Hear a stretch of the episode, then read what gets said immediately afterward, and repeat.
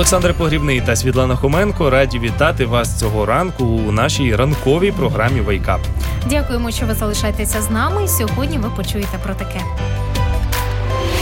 Wake Up. Wake Up календар, коли вперше продемонстрували фонограф та коли з'явилися автомобілі марки Rolls-Royce. Wake Up навчання з далеких країв. Wake Up роздуми, чи говорить Господь з людиною. Якщо вас цікавило це питання, сподіваюся, що наш гість дасть повну відповідь на ваше це запитання. Вейкап цікавий, дізнаємося, точніше почнемо дізнаватися. У нас ціла буде серія програм, де ми будемо дізнаватися про поштові марки. Адже кожен із нас колись писав комусь листи. І напевно ви пам'ятаєте, наскільки вони були цікавими, ці марки. Хтось їх, можливо, навіть колекціонував, але про це все буде дещо згодом. Зараз ми почуємо гарну музичну композицію. Далі залишайтеся, адже відразу після неї історичний календар. Wake up.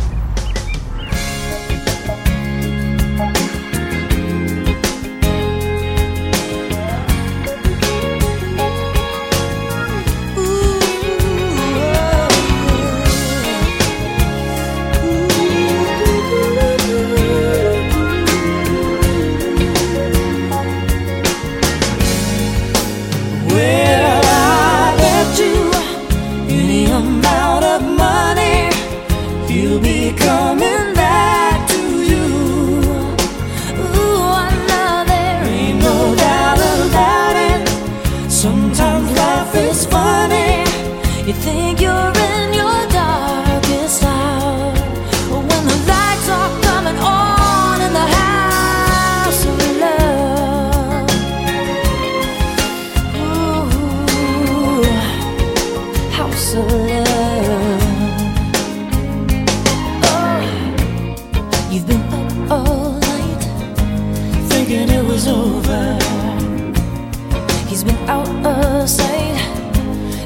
for the moment.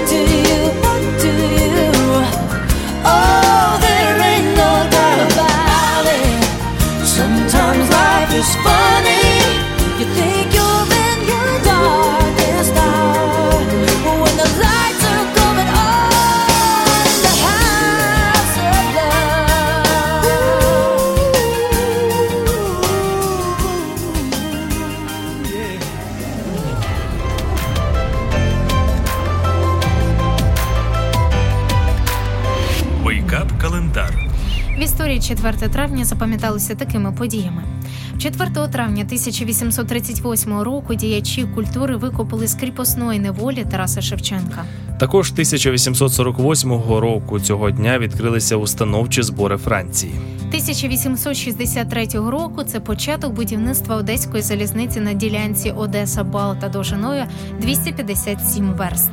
1878 рік у будівлі оперного театру Томас Алва Едісон вперше продемонстрував винайдений ним фонограф. 1904 рік, це 20 століття, Сполучені Штати Америки отримали зону Панамського каналу в безстрокове володіння.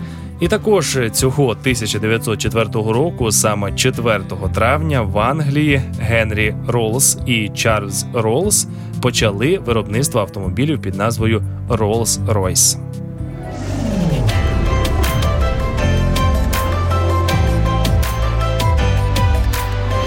Wake Up новини. Сьогодні у випуску монету часів перших християн виявила туристка в Ізраїлі. У Колумбії легалізували одностатеві шлюби. А тепер про це та інше докладніше. Ізраїльська туристка Лорі Рімон, що відправилася в похід на одну з ділянок розкопок зі своїми друзями, виявили двох, е, двохтисячорічну золоту монету із зображенням імператора Августа. Знахідка була передана управлінню старожитностей Ізраїлю. Незабаром фахівці встановили, що знайдена монета не була простою. Викарбувана у 107 році нашої ери. Вона належить до серії пам'ятних монет, виготовлених за наказом імператора Траяна, і несуть на собі портрети попередників імператора. До цього моменту єдина знайдена монета з цієї серії зберігалася у британському музеї.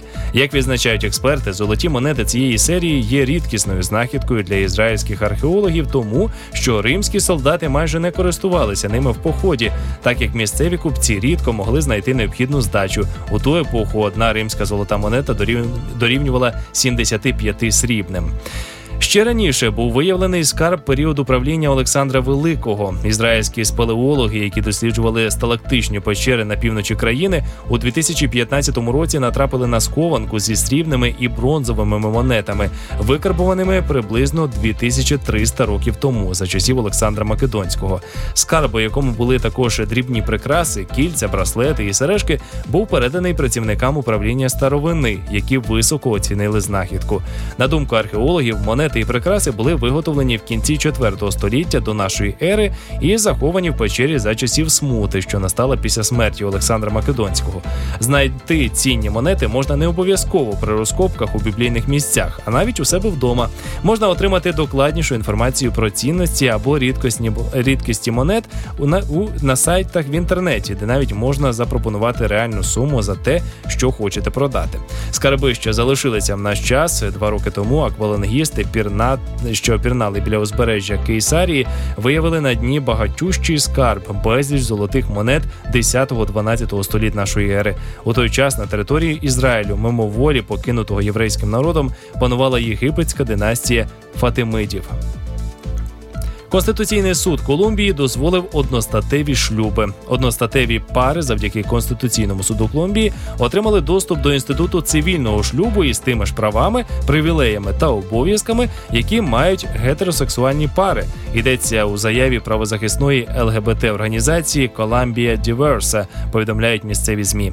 За ініціативу проголосувало шість суддів, троє виступили проти. Пише седмиця. Гей-шлюби легалізовані у Бразилії, Уругваї, Аргентині. Гвіані, Пуерто-Ріко та ряді мексиканських штатів.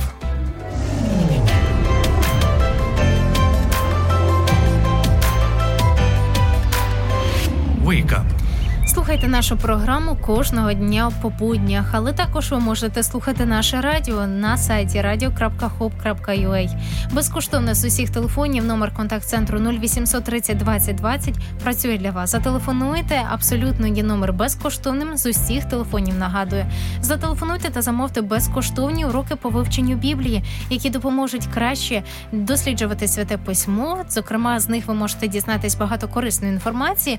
Це уроки нове життя життя, дивовижні факти, сила відродження, Discover, таємниці про рост Даниїла, уроки для дітей, небесна перлинка, уроки для підлітків та молоді, формула житті, 10 запитань до Бога, уроки з психології сімейних відносин, коли любов возвращається домой, і уроки по здоров'я, чувства і емоції.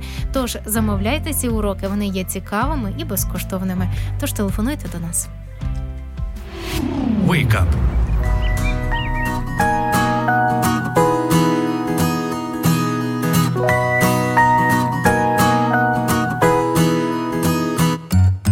My left brain is racing free, and ADD's been chasing me all day. Wait, what did you just say?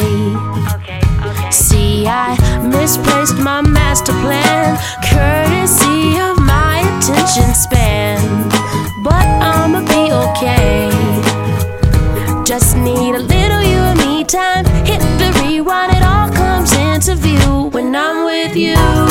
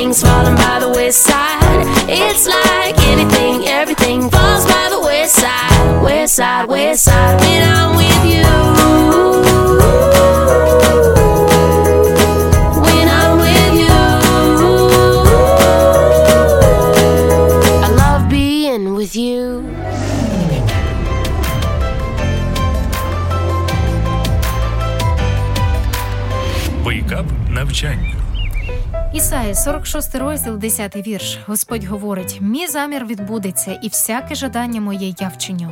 Іван Єла розповідає: я поїхав проповідувати, оскільки мене до цього закликав Бог. Я бачу, що Господь, мій лідер, веде мене на кожному кроці. Перш ніж приїхати до визначеної церкви, я молився, аби Бог дав мені невелику кімнату, де я міг би спілкуватися з людьми. Коли я приїхав, пресвітер сказав мені: ця маленька кімната твоя. Щодня перед початком програми я проводив час в особистій бесіді з різними відвідувачами, які переживали духовні чи фізичні страждання. Закінчуючи бесіду, я тиснув людині руку. Кожен з них говорив мені дуже дякую. Наша група з Румунії отримала велике благословення, бо ми приємно проводили час. Ми разом молилися, відвідували гарні місця. Одного разу вирішили приготувати вечерю для власників готелю, аби провести з ними кілька годин. Ми співали для них і говорили про важливі життєві питання. Перед початком євангельської програми я відчув потребу у спілкуванні з Богом. Я знайшов вільну кімнату і провів три години у молитві. Вони пролетіли як одна хвилина. Я просив, Господи, подаруй мені надзвичайний досвід з тобою заради твоєї слави. Я маю потребу в тобі. Того дня почала збуватися моя мрія, тому я почав працювати для мого господа все більше і більше. Кожну людину він готував слушного часу і послав їй на мій шлях. Слава Господу! Мій девіз – це проводи час Богом. А мій улюблений біблійний текст повідомляє Іван Елла. Ісая, 46 розділ, 10-11 вірш. Я, що звіщаю кінець від початку і наперед, що не сталося ще, і що говорю: мій замір відбудеться, і всяке жадання своєї вченю.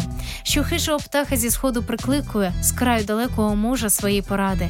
Так, я сказав та й спроваджу, що я задумував, бо те я зроблю. Сьогодні і щодня я бажаю виконувати Божу волю. Іван Ело на момент написання, зокрема ранкових читань, був студентом Богословського інституту в Бухаресті, Румунія. Він, зокрема, провів євангельську програму на Мадагаскарі. Адже Господь, якщо він задумав, щоб ця подія відбулася, він обов'язково це зробить. Моліться про це.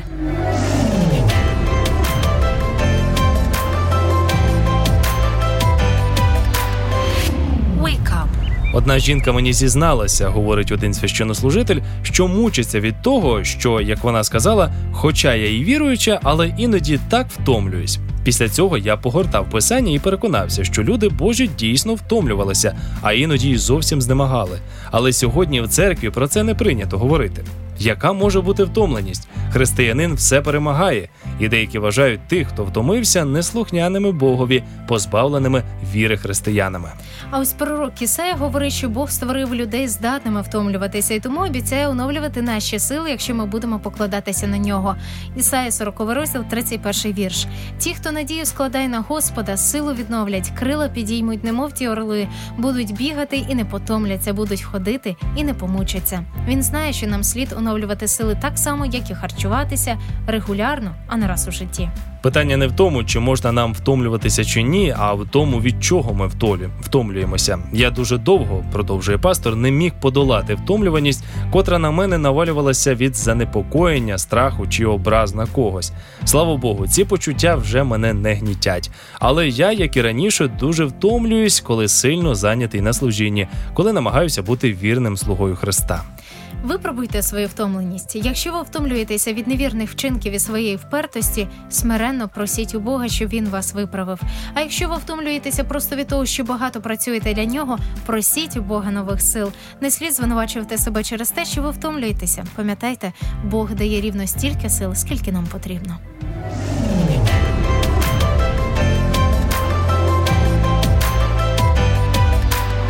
Вейкап огляд. Найстаршою матір'ю трійнят у Великобританії стала 55-річна Шерон Кац. Повідомляє Daily Mail. На еко, яке британка зробила на Кіпрі, оскільки для аналогічної процедури на батьківщині вона була занадто старою. Вона витратила 15 тисяч, а це близько 552 тисяч гривень. Примітно, що у Кац вже є четверо дорослих дітей від попередніх стосунків, а також троє онуків. Повідомляється, що трійнят, двоє хлопчиків і доньку вона народила у березні 2016 2016 року. Як заявила британка, їй не важливо, що тринята молодші за її онуків. Це означає, що у них буде багато друзів по іграх, зазначила жінка. Відзначається, що під час вагітності у КАЦ спостерігалися проблеми зі здоров'ям, а малюки з'явилися на світ за допомогою кесарового розтину. Вага тринят становила від е, майже 2 кілограмів до 2 кілограмів 300 грамів. Наступна інформація: президент Венесуели Ніколас Мадуро закликав жінок припинити користуватись феном і запропонував їм альтернативні поради зі стилю. Звернення Мадуро спричинила енергетична криза в Україні. Пише індепендент. Щоб компенсувати гостру нестачу електроенергії, президент країни також оголосив усі п'ятниці вихідними для державних службовців протягом двох місяців. Також він закликав громадян вжити всіх інших засобів збереження енергії, у тому числі менше користуватись технікою та кондиціонерами. Рекомендуючи жінкам користуватися феном лише для особливих подій. Мадуро сказав: Я завжди думав, що жінка має кращий вигляд, якщо просто розчісує волосся пальцями і просушує його природним способом. Така у мене ідея. А ось президент також попросив венесуельців використовувати тропічну спеку, вивішуючи одяг, просушуватися на вулицю, замість використовувати сушилок у пралках. Не всім жінкам сподобалися поради Мадуро. Якщо президент гадає, що тип сушіння наше волосся може допомогти, то проблема набагато гірша ніж ми думали, розповіла громадянка країни одному телеканалу. Близько 70% електроенергії Венесуели виробляє ГЕС Гурі-Дам на річці Кароні у південно-східному штаті Болівар. Владу попереджала, що рівень води у річці впав до мінімального рівня, що навіть може призвести до закриття станції. Фінансові експерти попереджають, що країна перебуває на порозі дефолту. У Венесуелі вже давно є проблеми з продуктами першої необхідності. У магазинах завжди є черги за товарами. Wake up.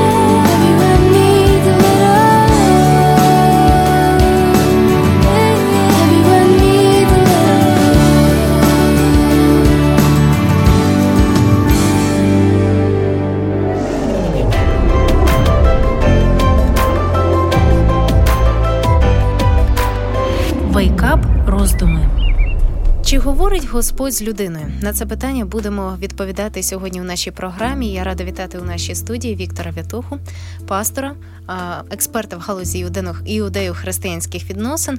І перше запитання до вас: чи говорить Господь з людиною? І як почути Божий голос? Ну, Конечно же, разговаривает, э, потому что Господь любит человека. Господь э, желает, чтобы все люди пришли к познанию Его. Поэтому Он, конечно же, общается и обращается к каждому человеку. А як почути цей голос? Він такий звичайний, як і в кожної людини, чи можливо це щось інакше? Э, Ну, э, в богословии есть э, такие понятия, как э, общее откровение и э, э, откровение э, специальное. Общее откровение, когда Бог обращается к нам через природу, через пение птичек, через сон, через э, исторический ход событий, э, через другого человека, который даже не знает Бога. Вот много таких способов. Вот. А специальное откровение это через э, Библию, через Священное Писание, э, через Иисуса Христа. Потому что через э, общее откровение э, нельзя познать некоторых истин, э, такие как суббота, допустим, или Иисус Христос. Вот. Но э, с- поэтому даны специальные откровения. Ви сказали про те, що Бога можна почути навіть через сон. От як дійсно не помилитися, що мені приснився звичайний сон, чи можливо це дійсно послання від Бога? Можливо, це сам Господь мені проговорив. Интересно, в книге Иова э, Илиуй, обращаясь к Иову, говорит, Бог говорит однажды, если того не заметят, в другой раз, во сне, в ночном видении, когда сон находит на людей, во время дремоты на ложе, тогда он открывает у человека ухо и запечатляет свое наставление. Но вы сказали, как узнать, точно ли это от Бога, потому Мгм. что э, вот языческие религии тоже э, люди получали откровение во сне. Ведь возьмите вот, э, Египет, Ассирия, ну, все вот эти древние цивилизации. Были сновидцы, гадатели. При каждом царе, при каждом дворе были такие люди, которые толковали сны. Вот взять фараона, когда мы читаем Так, библейское э, повествование об Иосифе, когда сновидцы не могли Мгм. ничего толкового сказать, и он призывает тогда Иосифа, да. Э, И Иосиф говорит, это не от меня, это от Бога. Вот Мгм. как узнать? Да, это сатана дает, да, Так, так. Потому что есть э, э, сонники различные. Помните, когда Мгм. тоже Навуходоносор приз- призывает своих сновидцев, Мгм. видел сон и забыл его, да? Так. А эти сновидцы говорят, никогда от нас не требовали э, или от халдея, или от сновидца такого, чтобы э, сказать вот мысли человека или сон. Это только э, ну, прерогатива Бога. А Даниил пришел и рассказал, да. Так. Вот. Поэтому это- один из того, того показателей того, что Бог, если обращается, то человек знает. И он не один раз обращается. А вот как здесь в книге его сказано, однажды, потом во дуже второй раз. вірш. Да, но еще есть интересное э, такое э, э, обращение к Богу, к нам. Ну, Гос- Господь через специальное откровение обращается к нам через Библию. Э, Книга э, пророка Иеремии. Но пророк Иеремия здесь обращается э, к пророкам, потому что пророки часто получали откровения во сне, в ночном видении. Вот, и они получали откровения, и эти откровения сбывались даже. Вот, и как узнать, от Бога ли они или нет? Э, вот как Бог э, э, ну как интерпретирует и говорит об этом. Э, Господь говорит, э, если пророк видел сон, Мгм. то пусть рассказывает его, как сон. А у кого слово мое, тут пусть слово мое говорит верно. И дальше он э, э, через Иеремию говорит, что общего у мякины с чистым зерном. Вот смотрите, Светлана, как э, Бог сравнивает сон и Слово Божие, да? Сон — это мякина, ну, шелуха, да. шелуха. Да. А Слово Божие — это чистое зерно. Вот. Поэтому даже если ты сон увидел, даже если от- от- откровение получил, расскажи его как сон, вот, Мгм. но Мгм. нужно все проверять Библией. Э, И вот интересные такие откровения э, мы получаем э, из Библии через Моисея, вот Пятикнижие. Там сказано, если явился какой-то сновидец или гадатель и представил это видение, которое во сне получил, и это видение сбылось, Мгм. то если этот человек призывает к тому, чтобы поклоняться другим богам, то побейте его камнями. Так. Ну, в те времена короткий был разговор. Значит, он не от Бога. Э, э, Значит, если человек не следует указаниям Бога, то есть Бог дал свои заповеди, уставы, повеления, и сатана может через сон навевать свои понятия. И э, смотрите, сколько сейчас различных религий, сколько различных э, людей, которые претендуют на звание пророков, да, и кого слушать. И Так. Господь учит, если ты исполняешь заповеди мои, значит, ты любишь меня. Если человек не, не соблюдает хотя бы одну заповедь, об этом говорит Иаков в своем послании. Если ты закон царский по Писанию, Мгм. это десятисловный закон он называет царским законом, исполняешь и нарушил хотя бы одно, то ты являешься нарушителем всего. Так вот, Мгм. если человек получил сон, откровение, Мгм. и э, он э, не исполняет хотя бы одну заповедь, то его не надо слушать. Да, цікаво. Тобто, по цьому ми можемо визначитись, чи Божа це людина, так, і чи варто її слухати, чи ні. Да, да, даже если этот сон сбывается. Потому что Мгм. люди почему верят снам? Потому что многое сбывается. Мгм. І можливо тут е, є такий вірш у Біблії Євреям 11 розділ, да? Віра же є осуществлення ожидаемого І в невидимому. да. Вони вірять цьому, і воно власне в- виконується в їхньому житті. А скажіть, будь ласка, тоді давайте визначимось. Господь говорить, може говорити абсолютно до будь-кого. До будь-якої людини, там навіть до дітей, можливо, чи виключно до певних людей може говорити. Кожен може почути цей голос чи ні? Э, Ну, э, я как пастор э, хочу сказать, что вера от слышания, а слышание от Слова Божия. Вот если мы откроем Слово Божие, ну, допустим, Евангелие от Иоанна, первая глава, 9 текст, Угу. и прочитаем. «Был свет истинный, который просвещает всякого человека, приходящего в этот мир». Ну, здесь сказано об Иоанне, что он не был светом, но был свет истины. Это сказано о Хрис- об Иисусе Христе. Ну и сейчас Христос где? На небе. Но Он сказал, я вас не оставлю сиротами, а пошлю вам Духа Святого. То есть посредством Духа Святого Бог, здесь написано, просвещает всякого человека, приходящего в этот мир. Да, Господь работает с каждым человеком.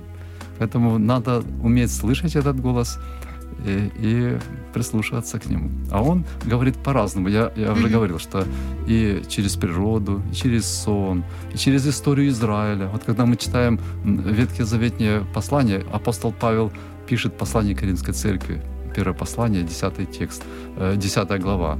Он пишет, что все происходило с ними как образы, а написано нам в наставление, чтобы мы не были похотливы, как они там, на злое и так дальше.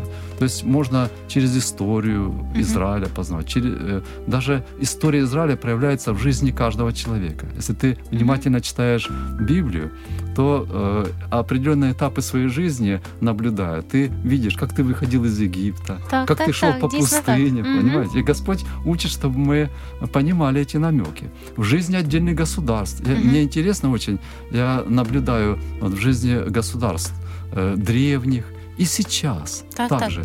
И смотрите, когда апостол Павел говорит проповедь в Афинах, ведь э, это были кто? Философы. И он говорит, Бог, сотворивший мир и все, что в нем, он не в рукотворенных храмах живет и так далее. Он говорит, э, э, дал пределы для человека, для Мгм. их обитания и цель для человека, дабы они искали Бога, не найдут ли и не ощутят ли Его. А Да. чтобы найти ощутить, нужно что? Слышать голос Его.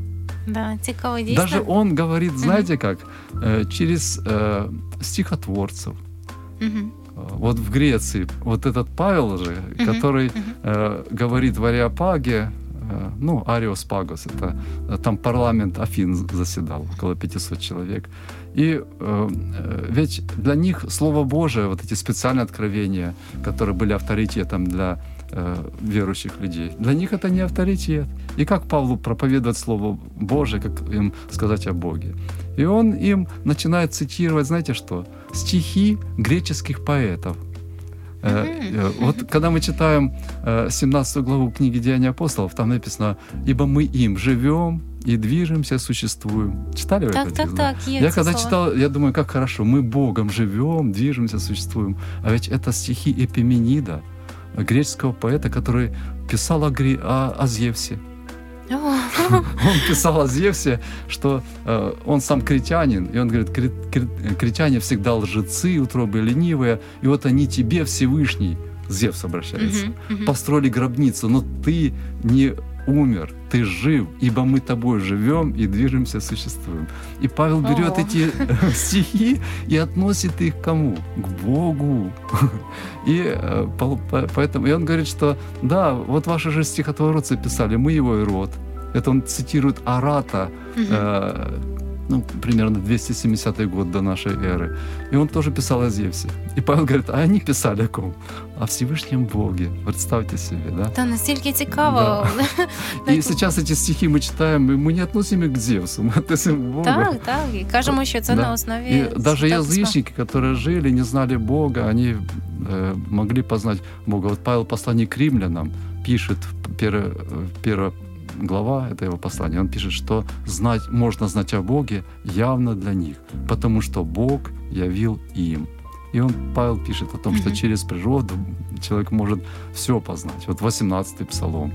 Э, Небеса проповедуют славу Божию, о делах рук его вещает Тверь. Так. День дню передает речи, ночь ночь открывает знания. То есть все, что мы можем знать о Боге, Павел говорит, явно для них. Но как они, познавши Бога, они воздали Ему славу, то и Павел говорит о судах, которые придут, и будут, будет Бог наказывать.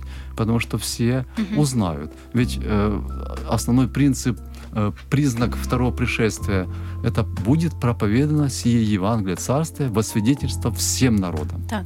И тогда только придет конец. Поэтому вот вы говорите, Бог обращается ли ко всем? Мгм. Ко всем.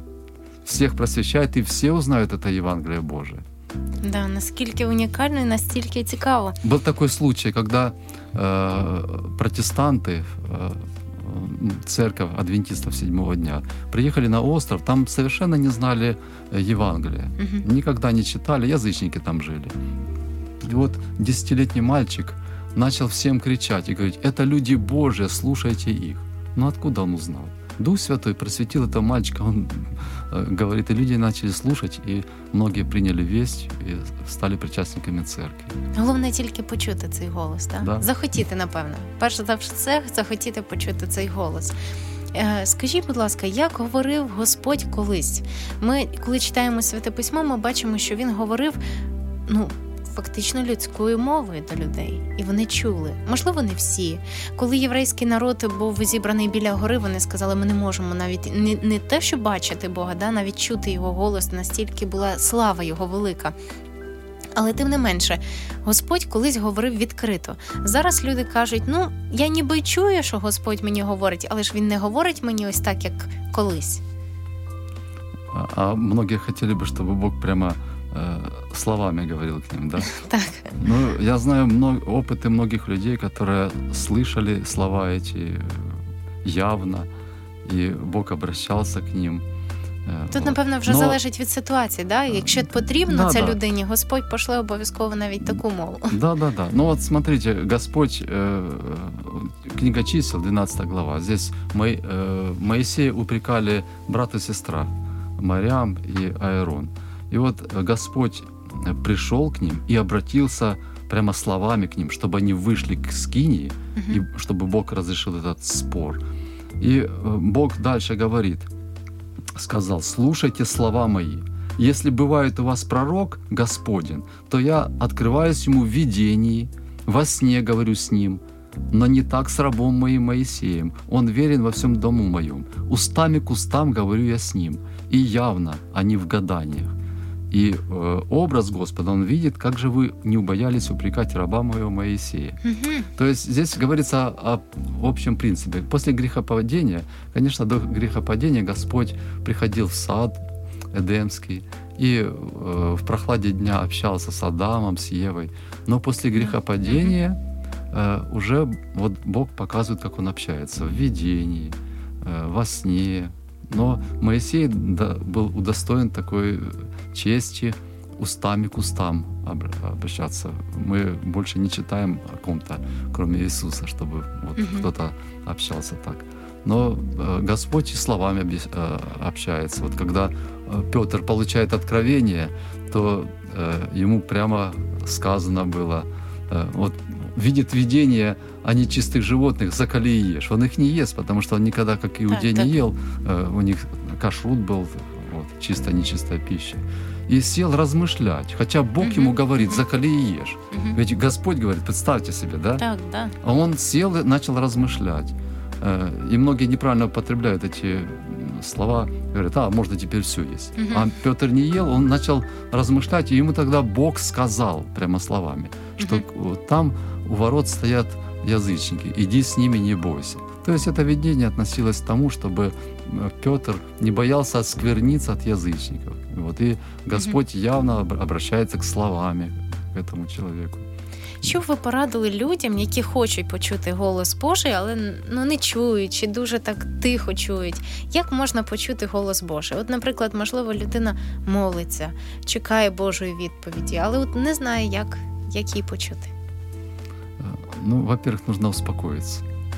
В шумі ми не почуємо Божий голос. Да, в шуме э, Господь говорит в тишине. Мгм. Вот как музыка, она э, приходит из тишины и уходит в никуда. да. Мгм. Вот когда Так. мы становимся на молитву, э, часто тоже в суете. Помолились и побежали. Так. Вот. А э, мужи Божии, у них была специальная комната, вот как Даниила. Он три Мгм. раза, у него было отведено время для, специально для молитвы. Э, И э, меня мой наставник, пастор, э, учил, как молиться. Он говорит, Виктор, если ты стал на молитву, постой просто минут пять. Вот можешь ли ты просто постоять минут пять и просто э, помолчать? А потом помолись, просто поговори с Богом. А потом тоже послушай. Может быть, он что тебе, что тебе скажет. И вот часто наша Мгм. ошибка, чтобы, э, э, что мы не останавливаемся. Ведь молитва — это э, разговор с Богом. А мы э, занимаемся диалогом. Сказали молитву и побежали. Так, так. Э, у Давида, ведь псалтирь — это молитвы Мгм. молитвы пени, песни, можно так через черточку написать. И многие молитвы, они составлены таким образом. Давид молится, а потом э, Господь говорит, э, «Вразумлю тебя, наставлю тебя на путь, по которому идти. Не будьте как лошак, там необъезженный». Мгм. То есть Давид говорит, говорит, а потом Господь ему отвечает. Или 90-й псалом.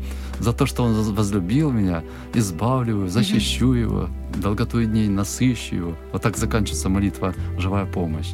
Вот. И многие молитвы вот так представлены в книге Псалтирь. Поэтому нужно остановиться, успокоиться.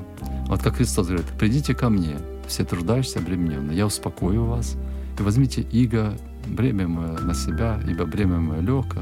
Вот. И э, послушать просто Бога. Вот. И Господь э, обязательно тебе подскажет. Но не обязательно Господь э, говорит так явно, Мгм. вот. Господь может через э, мысли, через размышления э, что-то подсказать тебе. Вот внезапная мысль может тебя озарить. Мгм. Вот как один человек, я знаю, молился э, о своей нужде целый год. Вот настолько ему эта э, э, идея вот так э, понравилась, и он хотел ее осуществить. Ведь Мгм. э, вера это осуществление же Так, ожидаемо. так. Э, И вот через года молитвы э, он просто остановился, а потом начал думать. А, у него мысль пришла такая, а нужно ли вообще оно мне? И он начал размышлять и начал думать, оно мне вообще не нужно. Да, и мы часто вот так настойчиво молимся. Про- просто э, если Бог не отвечает, это тоже ответ. И э, часто Бог не отвечает, потому что Он знает начало и конец. И Он знает, что нам во благо. А мы часто, как неразумные дети, дети просим э, конфетки, она не полезна для нашего здоровья. Да, да. так. И вот Господь не дает нам эту конфетку, а мы обижаемся на Него. А потом проходит время, мы думаем, как хорошо, что Бог не дал нам да, это да, да, да, да, саме по нашей молитве даже. Да. Да. Иногда э, Бог дает, вот как Изекия, Господь ему говорит явно, ну, через пророка, говорит, сделай завещание в доме твоем и умри. Он заболел неизлечимой болезнью. Он начал плакать и молиться. Господи, он был праведный царь. Я же все правильно делал. Там. И Господь ему дает еще 15 лет жизни. Вот. Но он за эти 15 лет жизни нагрешил так, что потом Израиль ушел в плен. Поэтому иногда нужно принимать то, что даже плохое, то, что Бог говорит. Бо воно може бути навпаки на Да, благо нам. Оно будет на благо, может быть, да. Я вам дуже дякую за цікаву розмову, тому що ми говорили про таку важливу тему, як почути Божий голос. Напевно, для кожної віруючої людини, для християнина, який хоче мати оті живі відносини з Богом, це настільки важливо почути голос Божий. Бо інакше не буде не буде відносин. Так На- навіщо ми тоді віримо, якщо ми не маємо зв'язку з тим, в кого ми віримо? Конечно, Бог хочет разговаривать с человеком. Я дякую вам. Сьогодні ми говорили про голос Божий, як його почути. У нас в гостях був Віктор В'ятуха, пастор і експерт в галузі юдевих християнських відносин. The same great light that broke the dark, the same great peace that calmed the seas, hallelujah, is living in me.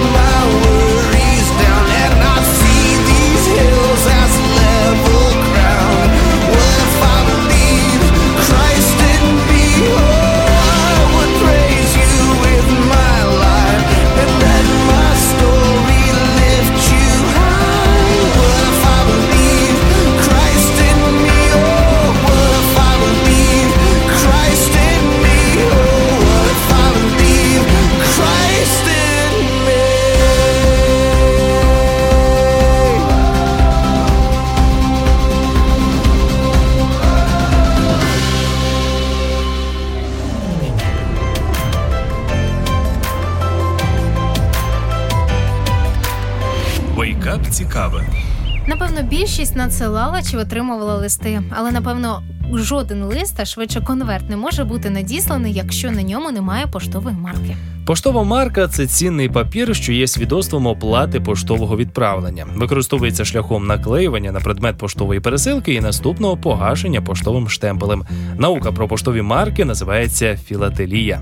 Історія філателії відзначається кілька ранніх проектів створення поштової марки, але запровадження наклеюваної поштової марки пов'язують з ім'ям англійського е, поштмейстера. Це, зокрема, Лауренд, е, перепрошую Рауленда Хіла, автора ескізу першого першої у світі поштової марки, яка увійшла в обіг 6 травня 1840 року в Англії. Пізніше Всесвітній поштовий союз запровадив правило, що на кожній поштовій марці має бути позначена латинським шрифтом країна емітент. Великобританії, як державі, що перша впровадила поштові марки, було дозволено цього правила не дотримуватися. Тому всі надруковані там марки не мають назви держави. В історії філателії перша марка відома під назвою Чорний Пенні. Цим ім'ям марка завдячує тому, що надрукована була чорною фарбою із номіналом в один пенні. Марка мала водяний знак у вигляді малої корони. На ній було зображено портрет тодішньої королеви Великобританії Вікторії. Зубці, як і назва країни, були відсутні. У 1861 році вийшов перший друкований список поштових марок, опис відомих досі поштових марок, авторства Оскара Берже-Левро, в який були включені всі 973 відомі на той час марки. У Кіровоградському обласному держархіві зберігається справа Єлисаветградської поштово-телеграфної контори. А в ній цікавий документ циркуляр з головного управління пошти і телеграфу на ім'я начальника цієї контори, в якому повідомляється, що с 1913 года в Елисаветграде, равно как и во всей Российской империи, вводятся новые знаки почтовой оплаты с портретным изображением государей царствующего дома и двух исторических зданий. У наступній програмі дізнаємося про поштові марки, зокрема про науку філателію. Wake up!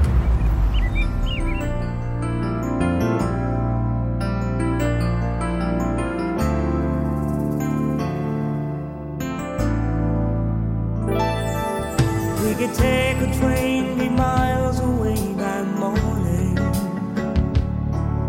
and forget about those things we're supposed to do. Cause we can't afford waste another moment.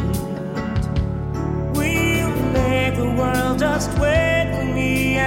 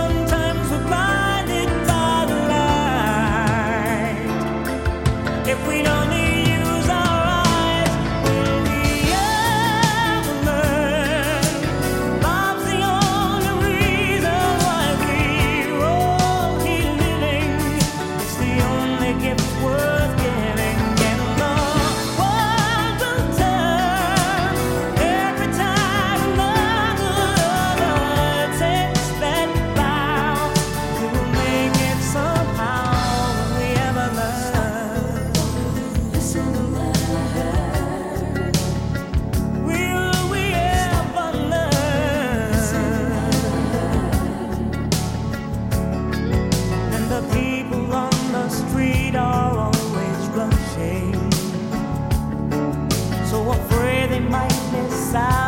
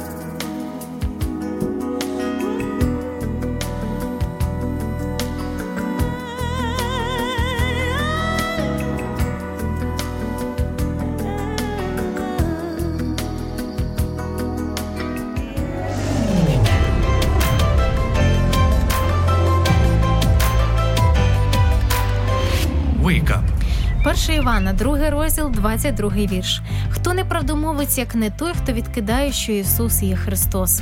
Цим віршем, над яким варто замислитись, напевно, кожному, як і християнам, так і не християнам, ми завершуємо нашу програму.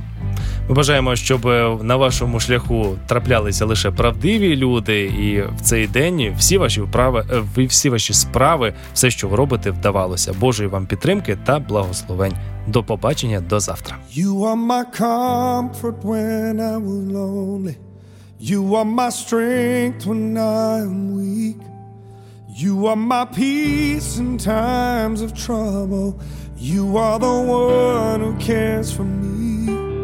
You are the rock of my salvation, one I base my life upon. You are the one, the only cornerstone of my heart, my bright morning star. Jesus, you are.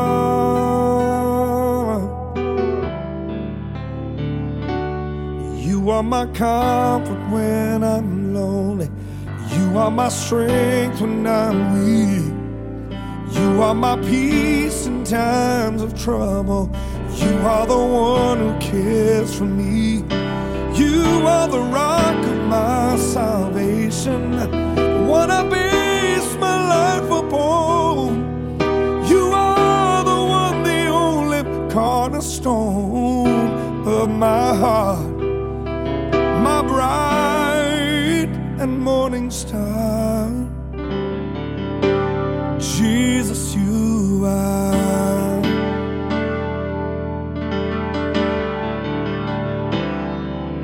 You are my comfort when I'm lonely. You are my strength when I'm weak. You are my peace in times of trouble. You are the one who cares for me. You are the rock of my salvation, one I base my life upon. You are the only, only cornerstone of my heart, my bright and morning star. Jesus, you